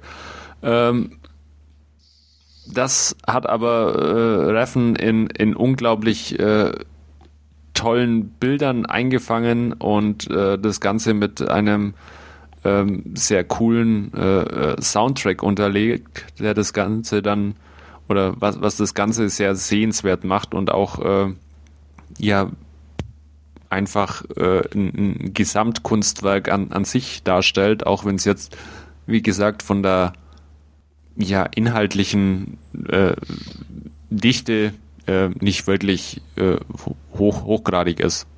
Ja, kann man glaube ich so sagen. Also optisch ähm, 1A, ähm, Soundtrack gut. Ich meine, ähm, irgendwo ist es der ersten Hälfte so fast so ein Model Coming of Age so ein bisschen und in der zweiten dann eher doch fast schon klassischer Horrorfilm, oder? Ja, man kann verstehen, warum in Cannes dann ein paar irritiert waren. Wenn man so das typische Cannes-Publikum sich ja. vorstellt. Ja, die sind schnell irritiert, habe ich aber auch immer das Gefühl. Ja, ja, aber ja, aber es ist schon nachvollziehbar. Ne? Also er hat, er, er dreht natürlich schon ja. an der Spirale. Äh, also es gerade in der zweiten Hälfte sind dann schon Bilder auch drin. Äh, nicht nur Bilder, also man ja. muss nicht mal alle sehen, aller Hotelzimmer, um zu wissen, ja okay, alles klar. Ne? Also da ist schon, ist schon nicht ohne. Und ähm, das finde ich irgendwie gut, muss ich sagen. Aber wie du schon sagtest, Wolfgang, inhaltlich an sich ist es natürlich schon sehr wenig, was eigentlich passiert. Ähm, das Oberflächliche fand ich wiederum gut, weil es natürlich genau dem entspricht, was er erzählt. Ne, diese, dieser mhm. Modelwelt und alles. Und ähm, ich, ich meine, ich bin da nicht drin, ich kenne auch niemand oder so, aber das ist halt ich sage mal, das 1 zu 1 wie Otto normal sich, glaube ich, vorstellt, dass du auch niemanden wirklich kennenlernst, sondern dass es halt alles so echt anonym abläuft und du weißt auch gar nicht, woher jemand kommt und gerade halt vielleicht am Anfang mal, wie sie da eben ankommt, erzählt, woher sie ist oder ein bisschen, aber mhm. danach äh, interessiert es niemand, will auch niemand wissen. Ja, alles Und, äh, Schein und Fassade dann. Genau. Und äh, das transportiert er, finde ich, halt eins zu eins über, auch über die Optik und den Film. Stefan? Ja, ich hatte ihn ja damals schon im Kino gesehen. Ich glaube auch schon in einem Podcast berichtet, bin ich mir gar nicht so sicher. Ja, Ein Review gibt's von dir. Review hast du geschrieben. Auf jeden ich. Fall habe ich ein Review geschrieben, genau. Ähm, ich habe den Film jetzt auch schon nochmal gesehen, dann ähm, mag ihn immer noch sehr gern. Sehe es im Prinzip genauso wie ihr. Ähm, klar, inhaltlich nicht viel, aber eine Oberflächlichkeit passt irgendwie zum Motto, hätte ich fast gesagt. Ähm, Finde auch Bildersprache ganz, ganz toll. Soundtrack finde ich gut, deswegen hatte ich mir auch unter anderem das Mediabook einfach mal gegönnt, weil auch der Soundtrack dabei ist. Und ähm, ich mag den Film. Ich, ich halte ihn auch nicht für, für ein Meisterwerk oder ähnliches, aber ist einer dieser Filme, die ich mag. Und ähm, einfach, wie du selbst sagst, am Anfang definitiv Coming-of-Age-Geschichte, also Mädel kommt in die große Stadt, will es schaffen, ne, Cautionary Tale, was alles passieren kann, böser Manager des Motels und ne, verwerflich. Netter junger Mann, der ihr hilft. Ja, genau. Also es ist alles so da, so diese, diese schöne Geschichte, während da dann wirklich ja in der zweiten Hälfte äh, und gerade im letzten Drittel halt komplett umschlägt und da in, auch dank der Farben in die Giallo-Richtung so ein bisschen tendiert Ja. und, und äh, Tabus so ein bisschen ankratzt, zeigt, wie auch immer, je nachdem, wer schon was in seinem Leben gesehen hat. Ja. so. ähm, na, passt schon. Also deswegen mocht, mochte ich ganz gern. Ähm, auch immer wieder sehr schöne Sache, einfach so die Blicke der Leute zu sehen. Ähm, hier dieser eine Modedesigner da, äh, Alessandro Nivola oder wie er heißt, Mhm. wo er da gelangweilt sitzt und dann endlich mal wieder jemanden sieht, der ihn irgendwie bewegt, fand ich sehr amüsant, so sein Blick. Oder einfach die, die, die eisigen Blicke hier von, von Abby Lee und Bella Heathcote, einfach Neid und Missgunst irgendwo. Ähm, fand ich sehr schön. Ähm, darstellerisch fand ich den auch absolut brauchbar. Ich mag die Schauspieler, Jenna Malone sowieso. Elle Fanning hat die Rolle prima gespielt. Ähm, alles, alles ganz nett und wie gesagt, echt schick anzusehen, auch gerade Mhm. stylmäßig, so die Kostüme und äh, so, so die letzten Einstellungen auch, dieses Shooting da am Wasser mit diesen komischen Dingern, die sie da anhaben. Also einfach sehr schön. Man kann da echt die, die Pause-Taste manchmal drücken, wenn man Lust hat und einfach sehen, wie da die Shots komponiert wurden mit Lichtern und einfach Make-up und ähnliches. Ja. Fand ich alles sehr, sehr ansprechend und ähm, sehr schön. Er ist, ist teilweise, denke ich mir auch, oh, da hätte man die eine oder andere Szene kürzer fassen können. Auch diese, in Anführungsstrichen, Verwandlungsszene von ihr auf dem Laufsteg, wo die Lichter von blau zu rot umschwenken, mit ihrer Persönlichkeit im Einklang, fand ich auch beim zweiten Mal, ja, hätte man vielleicht ein bisschen knapper fassen können, das Ganze. Aber an sich mag ich den Film. Ich bleibe bei meiner Wertung. Ähm, ist einer dieser Filme, die ich, die ich gern mag, aber einfach auch nicht, nicht irgendwie höher bewerten kann oder möchte. Ich bin auf eure Wertung echt gespannt. Aber wie gesagt, ich, ich mochte ihn echt gern. Er ist jetzt kein Meisterwerk, aber ähm, ich, ich sehe ihn auch nicht als schwachen Film oder auch nur mäßigen Film. Er ist Mhm. wirklich ein interessanter Film für mich. Ich, äh, ohne jetzt zu spoilern, mich hat er ja äh, in, in der zweiten Hälfte dann auch nochmal äh, äh, richtig rausgerissen, wo es dann in dieses, äh, ja, in diese alte Villa quasi geht.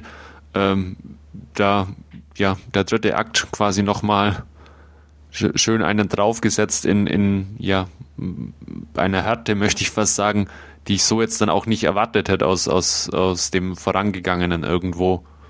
Aber du hast Drive gesehen.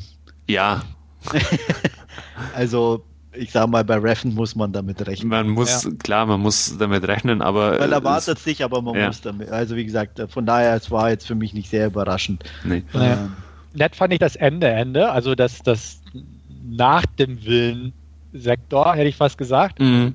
Shooting, wie es da nochmal weitergeht. Ja. Weil da hatte ich irgendwie nicht mehr so mitgerechnet. Auch im Kino damals nicht. Dachte ich, okay, gut, haben sie jetzt ein interessantes Ende gefunden. Ja. Und dann, dann noch das andere, das hatte ich auch vom Trailer her nicht mehr im Kopf, diese Bilder von diesem Shooting. Ähm, fand ich sehr nett gemacht einfach. Und äh, einfach, äh, ja, ist schon, schon interessant. Also wir Ja. wollen es ja nicht spoilern, aber Nee, ich fand es aber- schon sehr, sehr nett. ei- eigenwillig auch. Ja, Ja. Ne, weil es war Fall. auch wirklich so eigentlich so ein eher so ein antiklimaktisches Ende, so ein bisschen. Ne? Wie du schon sagst, man rechnet eigentlich damit, okay, jetzt ist vorbei. Mm. Und dann kommt noch ein bisschen was. Mm. Okay, alles klar. ähm, ich ja. weiß aber auch nicht, ob ich hundertprozentig glücklich damit bin, weil es sich irgendwie gar nicht so abgezeichnet hat. Äh, also gerade mit äh, Bella Heathcote, ähm, ja, fand ich ein bisschen merkwürdig, weil das wie gesagt, so aus dem Nichts eigentlich kam. Das, das fand ich gar nicht. Und ja? da müssten wir definitiv in den Spoiler-Bereich reingehen, um ja. das zu erörtern. Aber das, das fand ich schon gar nicht so. Okay. Also ähm, können wir uns vielleicht nach dem Podcast mal unterhalten. Ja, bist du ja nochmal genau. erörtern sozusagen. Aber, aber es ist schon richtig, was du sagst. Wie gesagt, das, das äh, war irgendwo ja abgeschlossen, dann kam das nochmal und dann auch nochmal der Abspann, muss ich ja. auch sagen, wo es dann halt, ne, als das Sia-Lied einsetzte und man sieht, wie da die gewisse Person durch diese Wüstenlandschaften läuft oder ja. ne, das war ja auch schon wieder was anderes und ging in eine ja. andere Richtung. Also auch das, das hängt so ein bisschen damit zusammen. Wie gesagt, können wir uns gerne mal im Anschluss unterhalten. Aber wir können es auch jetzt machen, dann setzen wir einfach eine Spoilerwarnung und ähm, dann kann ja jeder, der den Film gesehen hat, äh, genau. kann sich weiterhin anhören. Ja, können wir auch machen. Also dann, also wenn wir jetzt Spo spoilern und wir setzen Aber wir eine Warnung. ja jetzt schon mal, schon mal unsere, damit er nicht hin und her switchen muss, einfach unsere Wertung jetzt schon sagen. Genau, das können wir eigentlich noch machen. Genau. genau. Ja. Und alle gewarnt, wer dann nach weiterhört, wird gespoilert. Genau. Ähm, also ich muss sagen, es ist nicht mein Lieblingsreffen, äh, aber ich mag Reffen. Ähm, ich bin sozusagen ein Ref Finiado oder so, wie man.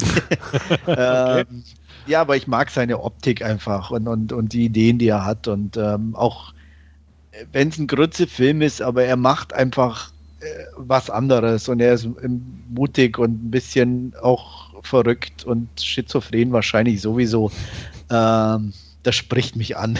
Ja. und äh, deswegen mag ich seine Filme und egal, ob das Drive ist, der ja eher kommerziell war, oder auch Valhalla Rising. Und selbst die, die, die Filme, mit denen ich nicht so viel anfangen kann, wie jetzt zum Beispiel Bronson, haben immer noch so viel Kraft und, und, und Andersartigkeit, dass, dass sie einen entweder zumindest verstören oder, oder ähm, ich weiß es nicht, herausfordern und, und ähm, aber sie lassen einen nie kalt. Und das finde ich echt gut und, und auch in, in der Masse der Blockbuster immer, immer sehr, sehr erfrischend auf eine gewisse Art und Weise. Und ähm, ja, hier war ich sehr lange sehr unschlüssig und ähm, bin dann aber bei einer guten 7 von 10. Da bin ich auch.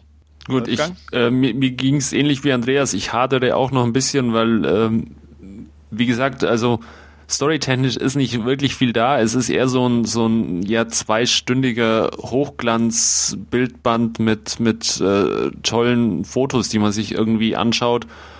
Und ähm, tue ich mich ein bisschen schwer, wie ich das filmisch dann einfach äh, einsortieren kann, aber ich bin zumindest auch in der äh, selben Region wie ihr und, und hadere noch zwischen sieben und acht, aber ähm, ja, ich schreibe jetzt dann auch einfach mal die sieben hin und dann sind wir uns alle einig. Und ja, dann können wir jetzt Kommen spoilern. Jetzt Spoiler. Genau. Ja. Na dann, Stefan, Spoiler mal. Ja, also weiß ich nicht. Ich hatte, ich habe mir das jetzt so gedacht. Dass, also ich fand es interessant. Sie wurde ja irgendwie so, so, eine, so eine Art bösen Figur irgendwo. Ne? Also nach diesem Biss, ja, bisschen. böse genau, will, kann man jetzt nicht genau. sagen, aber sie hat die die ihr zugedachte Rolle angenommen. Genau, sie hat die ihr zugedachte Rolle angenommen. Genau, und sie wurde ja dann getötet. Und man, man hat sich ja quasi in ihrem Blut gebadet, um mal nicht diese. Nur gebadet, sondern. Und nicht nur gebadet. Man, man hat, genau, man hat sie gegessen und diese klassische Bathory, Bad, Duschblatt, äh, Blutgräfin-Legende da so ein bisschen mit eingeflochten und so. Genau. Und äh, da hatte ich das Gefühl, also jetzt, um auf die Szene mit Bella Heathcote zu kommen, wo sie halt Magenschmerzen bekommt, um das mal so vorsichtig zu formulieren. Da hatte ich einfach so das Gefühl, Mensch, ähm, das ist einfach, man hat sich ja ihr einverleibt sozusagen, aber ich habe es jetzt so gedeutet, dass, dass manche, dass, dass sie trotzdem, wie soll ich es jetzt sagen, ohne dass es total bescheuert klingt, aber dass so, so, ich will nicht sagen, ihre Rache war von der Art her, sondern einfach, dass manche vielleicht nicht so das verkraften konnten, was sie mitbrachte. Und ähm, dass Bella Heathcote die schwächere von den beiden Frauen war. und ähm, dementsprechend das, das einfach körperlich nicht verkraftet hat. Dementsprechend wollte sie sie auch wieder aus sich raus haben. Und während die andere das halt ähm, in dem Sinne angenommen hat oder, oder verkraftet hat und dann natürlich auch noch das Auge zusätzlich genommen hat und das gegessen hat und dann halt auch dieses im Prinzip dieses ähm, Übergang in die Wüste, ins Meer. Also einfach, dass da dieses positiv schwingte irgendwo mit da war. Einfach, dass die das, äh, die die Kraft genommen hat und daraus was Schöpferisches, also für sich weiterentwickeln konnte. Ja, das schon, aber äh, trotzdem, sage ich nochmal, es war von der Rolle her, finde ich, nicht abzusehen, weil eigentlich die Rolle von Bella Heathcote, wenn man so über den Film guckt, eigentlich eher immer die arrogantere und stärkere war. Ähm, die andere, ich weiß es gar nicht mehr, wie die Darstellerin heißt. Emily. Äh, genau. Die war ja die, die auf der Toilette auch sozusagen ja eine Träne vergossen hat, sozusagen, und eigentlich, oder auch als sie diesen Job nicht bekommen hat, die war ja eigentlich die, die Emotionen gezeigt hat. Ja, während ähm, die, ne? ja. Und die, äh, während die Rolle von, von Bella ja eigentlich eher wirklich total oberflächlich und, und auch mit, mit diesem Schminken und es ist mein Platz und so eigentlich dieses hier bin ich, das ist mein Ding viel mehr noch nach außen und gerade, dass sie dann das nicht verkraften sollte, fand ich, war jetzt nicht abzu, das meine ich ja, also nicht, dass okay. es jetzt schlecht war oder so, sondern einfach doch nach dem Ende dann irgendwo nicht irgendwie vorhersehbar. Ähm, von daher ja, hat es für mich nicht so hundertprozentig irgendwie okay. gepasst. Bei, bei ihr hatte ich aber mehr das Gefühl, das, das war halt alles Fassade. Also ja, das, gut, hatte, das ist ja bei allen. Ja, gut, aber so, dass, dass sie wirklich damit gekämpft hat, äh, einfach nach außen keine Emotionen zu zeigen, während es in ihr einfach bergab ging, so ungefähr. Also bei, bei diesem Schminken, äh, bei der Szene, wo sie ähm, von dem Jack in der Modenschau, im Prinzip, wo sie, äh, wo die Jessie dann die Hauptrolle gekriegt hat, wo es dann diese, diese Runway-Show war. Mhm. Ähm, da, wo sie meint, äh, wie, wie, du hast schon die, ne, das ist mein Platz und so. Also ja. da fand ich, bröckelte schon so ein bisschen. Äh, und halt immer solche Szenen, ähm, sie, dass sie nie mit sich so wirklich zufrieden war. Also auch die, die Szene in dem Diner, wo er sie halt aufstehen ja musste und ähm, halt vorher ganz stolz erzählt hat, na, das habe ich machen lassen, das habe ich machen lassen. Und dann kriegt sie nur die Rückmeldung von dem Typ, sie ist okay, was ja im Prinzip na, wahrscheinlich je mehr Vegetarier. Todesstoß. Halt, genau, tausend Messerstiche, ja. weil sie da alles reingesetzt hat. Also da auch so, wo sie versucht hat, innerlich, so, da hatte ich immer das Gefühl, einfach die Kontenance zu bewahren, obwohl sie am liebsten geschrien hätte, so ungefähr. Weil, ja, ja. Ne? Und deswegen habe ich so das Gefühl, dadurch war sie das Schwächere irgendwo. Ähm, dass, dass äh, Sarah da auf dem Klo diese, diesen Wutausbruch hatte, ja, definitiv, gebe ich dir auch recht. Aber irgendwie habe ich so das, das Gefühl, sie war so ein bisschen die zerbrechlichere irgendwie. Weil okay. sie es auch nie rausgelassen hat, weil sie immer versucht hat, es zu unterdrücken, aber eigentlich drin halt oder und, äh, durch die ganzen OPs einfach immer versucht hat, wirklich diese Fassade. Was ja, was ja dann auch mehr oder weniger darauf hindeutet, dass sie einfach die unsicherere ist, wenn sie immer ständig äh, Veränderungen an, an sich vornehmen äh, muss, nur um dann äh, ja auch irgendwo zu bestehen. Ja, und in, dass in das im Prinzip durch das Essen äh, sinnbildlich Jesse unter ihre Fassade gegangen ist und sie von innen heraus dann doch ausgehöhlt hat, so ungefähr. Und dann ist es halt rausgeplatzt. Ist die Fassade gebrochen, äh, indem sie sich halt quasi ihre Fassade aufgeschlitzt hat. Oder irgendwie sowas, weiß ich nicht. Waren so meine Gedanken. Okay. Ich bin mir auch nicht äh, sicher, ob, ob äh, Jesse sich verwandelt hat von, von diesem Unschuldslamm vom Land ähm, zu dieser, ja, dann doch eher äh, taffen und, und äh, ja, sehr, sehr harten äh, Modelanwärterin oder, oder diesen, diesen Model dann oder ob sie nicht ähm, das auch schon ja immer war, weil irgendwann gibt es ja auch mal diesen äh, Kommentar, dass ihre Mutter äh, sie als, als äh, dangerous quasi ähm, genannt hat und ähm, auch wenn man so dann ein bisschen so, so den ersten, die erste Hälfte quasi äh, Revue passieren lässt, ähm, sie nutzt ja dann doch schon äh, die Leute auch äh, irgendwo immer ähm, aus, wie, wie sie wie, oder wie sie es eben gerade braucht. Sie, sie bandelt da mit diesem äh, jungen Fotografen an, aber letztendlich will sie auch nur die, die Fotos haben, damit sie sich irgendwo bewerben kann. ähm, als er dann versucht, ihr quasi ein bisschen näher zu kommen, äh, lässt sie ihn stehen und ja auch äh, mit Ruby dann äh, diese, ja, dann als erstes irgendwo kennenlernt in Los Angeles, ähm, ist ja dann auch eher so eine Beziehung, ähm, wenn Jesse halt Ruby braucht, dann, dann äh, wird sie gerufen, aber ansonsten ist es ja äh, weniger ein Geben und Nehmen, sondern einfach äh, ja ein, ein Ausnutzen irgendwie auch.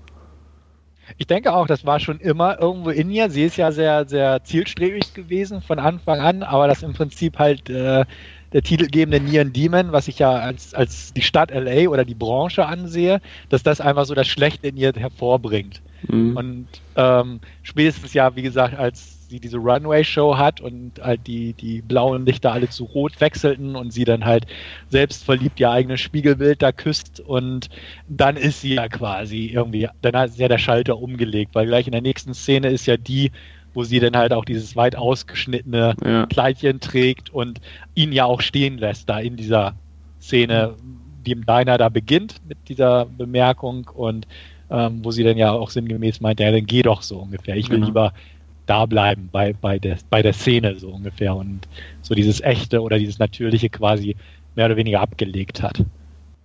Andreas, noch irgendwas? Ich überlege gerade, ob ja. noch irgendwie, äh, ob ich irgendwas vergessen habe oder ob wir ja, irgendwie genau. alles angesprochen haben. Ich, ich fand Keanu Reeves irgendwie total. Verschenkt. Ja, mh, hm, nee, es war. Naja, doch. man kann ihn nicht mehr verschenken, dafür ist eigentlich eh schon. äh, ja, ist doch so, oder? Also, ja, ich meine, das war eigentlich eine, genauso eine Rolle, wie die, die man hätte man von jedem spielen können. Ja, aber, aber es war, okay, dass er war, war doch irgendwie nett irgendwo. Ja. Also, ich, ja. Ich meine, auch Christina Hendricks äh, war jetzt ja auch äh, ja, diese, diese Drei-Minuten-Rolle mit diesem, diesem Auftritt und dem Vertrag unterschreiben da. Äh, ist jetzt ja auch nicht. Äh, Na, und sie halt, you can go. ja. genau. Ja. ja, also klar. Ne, also, aber gut. Charakterzeichnung war jetzt nicht so ja. Stärke. Äh, ich fand aber nach wie vor äh, eins der schönsten Bilder ist auch, auch dieses erste gewesen, dieses Fotoshooting, wo sie da auf diesem ja. äh, auf diesem, äh, wie auch immer, diese, dieser Couch äh, liegt und, und da den ja Kopf nach hinten. ja auch schon was ja. vorweg. Ja. Ja. Erst hatte ich schon überlegt, okay, es ist wieder so ein Ding, wo du das Ende zuerst siehst, so, ja, sozusagen, okay. ne? Ja. irgendwie beim Bild und dann äh, vor fünf Tagen so ungefähr genau, ja. äh, war meine erste Überlegung, okay, dann wurde es das Fotoshooting, aber irgendwie war dann schon so, okay, äh, vielleicht auch selbsterfüllende Prophezeiung oder so. Ja. Genau, das mag ich auch sehr gern. Also ist ja leider nicht das Covermotiv des Mediabooks geworden, aber ich fand das auch schon damals als, als Kinoposter sehr ansprechend. Ja. Mhm. Gut. Ja, aber ich glaube irgendwie, ähm, ja, es ist auch, ich glaube, allzu viel kannst du auch nicht sagen, weil halt inhaltlich wirklich nicht so viel passiert und ähm, das Ganze halt wirklich im Großen und Ganzen über die optische und, und visuelle Schiene, äh, äh, äh, ähm, Audiowelle funktioniert. Und ähm, e-, entweder du magst es oder du magst das nicht, wie, wie Wolfgang ganz am Anfang ja schon gesagt mhm. hat. Ähm, mhm. Und ähm, ja, wenn da halt man kann den auch verstehen, wenn die, das jemand ja, zu wenig ist. Wenn, wenn, wenn, da halt echt nichts mit, mit anfangen kannst und dann, er geht ja dann durchaus zwei Stunden. Also Stefan hat es ja auch gesagt, man hätte durchaus ein paar Sachen auch ähm, noch ein auch bisschen gut. straffen können. Ja. Und ja, wenn, wenn dann, dann eben auch noch die Sachen, äh, wie, wie am Schluss äh, eben passieren, äh, diese letzte Szene mit, mit dem Augapfel oder so, oder auch die mit dem Grab, ist ja jetzt nicht unbedingt, äh, oder im Leichenschauhaus, äh, dann kann man durchaus auch verstehen, äh, dass, dass vielleicht der ein oder andere dann das Pfeifen anfängt äh, im Kinosaal. Ja. Anyway, kleiner Kritikpunkt an meinem tollen Mediabook, ähm, die Szene mit dem Grab haben sie natürlich dick als Center Spread genommen oh. im Mediabook, wo ich auch dachte, ja, ist ein sehr schönes Bild auf jeden Fall, aber äh, äh, wenn man den Film noch nicht gesehen hat, ein bisschen blöd. Genau, ja. da, da, muss man nicht unbedingt Jenna Malone oben ohne in einem Grab liegen zeigen, so ungefähr. Ne? Nein, äh, auch wenn es schön ist, aber. Genau, aber das, das fand ich auch. Da dachte ich auch, ey Mann, da hätten sie irgendwie ein bisschen cleverer sein können, aber schade. Ja. Nee, also ich, wie gesagt, bildertechnisch sind wir uns, glaube ich, einig. Es ist sehr schön anzusehen. Ich glaube aber irgendwie, dass trotzdem Only God Forgives irgendwie mehr der polarisierendere Film ist. Oder ja, meinst du? Weiß ich nicht. Also bei dem war ich ja auch hin und her gerissen eigentlich. Also noch mehr als hier. Dass, dass der einfach so nicht, nicht viel geboten hat. Den fand ich jetzt auch nicht so verkehrt. Aber finde ihr nicht? Also irgendwie fand ich, hm. weiß ich nicht, den, den weniger zugänglich, irgendwo den Only God Forgives. Ja, der ist ein bisschen sperriger wie, wie Neon Demon. Ja. Also Neon Demon ist ja jetzt, ja, ist halt eine recht einfache Story, toll bebildert, aber Only genau, God Forgives ist ein bisschen, äh, da, ja. da kann man sich durchaus auch mal Gedanken machen, ob man ausschaltet. Genau, also ich finde Neon Demon jetzt nicht wirklich sperrig in dem Sinne. Ja. Weil wie gesagt. Nee, aber oberflächlicher und dadurch für viele vielleicht ja. auch langweiliger einfach. Ja, oder ja, an, dir, an, an, an Only God Forgives kannst du dich noch wenigstens richtig aufregen, sozusagen. ja. Das geht hier fast nicht irgendwie großartig, weil da sagst du, okay, der ist langweilig und Ende. Mhm. Ne? Oder du magst ihn wie wir jetzt. Also da gibt es nicht viel dazwischen so. Also ja. und Only God Forgives, glaube ich, über den kannst du dich eher richtig aufregen. ja, das stimmt. Ja, also ist, ist klar, ist jetzt nicht für jedermann der Film, aber so ist das halt. Ja. Gut. Genau. Ja. Dann noch irgendwelche Anmerkungen zum Film, zum Regisseur, den nee. Darstellern. Fandet Dann. ihr Jesse gut besetzt? Weil ich hatte ja auch ein paar Stimmen mal damals gelesen, dass sie Elle Fanning irgendwie nicht mochten. Och. Ja, sie war. Also weil, war weil okay. sie, ich, ich, weiß noch damals, ich hatte mich auch mit jemandem unterhalten, der meinte, ja, nee, irgendwie hat er nie das Besondere gesehen und als er sagt, oh, du bist so hübsch oder du hast so das Besondere etwas, habe ich das nicht entdeckt. Ähm, weiß ich nicht, wäre jetzt so einfach nur so eine Frage, die mir gerade durch den Kopf geht. Da irgendwas von eurer Seite oder passt Nee, das? aber ich, ich finde auch jetzt, die anderen waren ja jetzt nicht unbedingt so toll, auch als Model. Fand ich. Also, okay. Äh, ähm, ja. Von daher, also. Ja. Also ich, ich, ich es ist, ich, ich finde, es ist sowieso so, dass wenn du die meisten Models so siehst, du dir eigentlich nicht vorstellen ja. kannst, dass es ein Model ist. ja, Weil es klar. wird ja viel über die Klamotten und, und alles gemacht. Und bei Jessie war halt ja, glaube ich, einfach hauptsächlich das Problem, dass die Shootings, die sie da hatte, auch ja sie nie richtig verändert haben in dem Sinne. Ne, das Gesicht blieb ja fast ungeschminkt teilweise äh, am, am Heft oder am, am, am wirkungsvollsten, muss man ja schon fast sagen, war noch der poplige Lippen, Lippenstift, äh, den sie da mal auf der Toilette draufgeschmiert bekommen hat. Der ja irgendwie so noch, noch am meisten sie verändert hat, in, in dem Sinne schon fast. Hm. Ähm, von daher, ja, also ich fand es okay. Es war jetzt, ich sage jetzt nicht boah oder alles, aber es war passend hm. irgendwie für ja. den Film.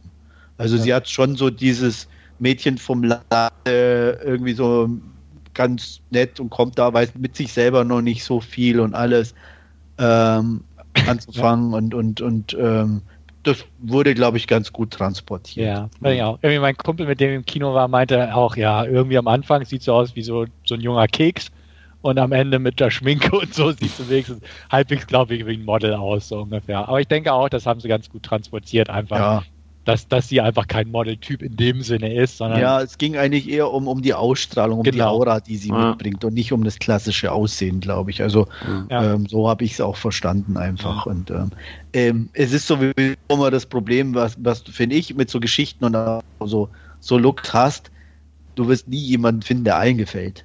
Nee, klar.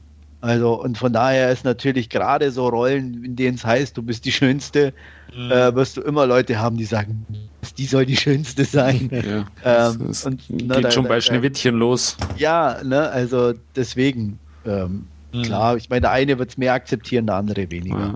ja.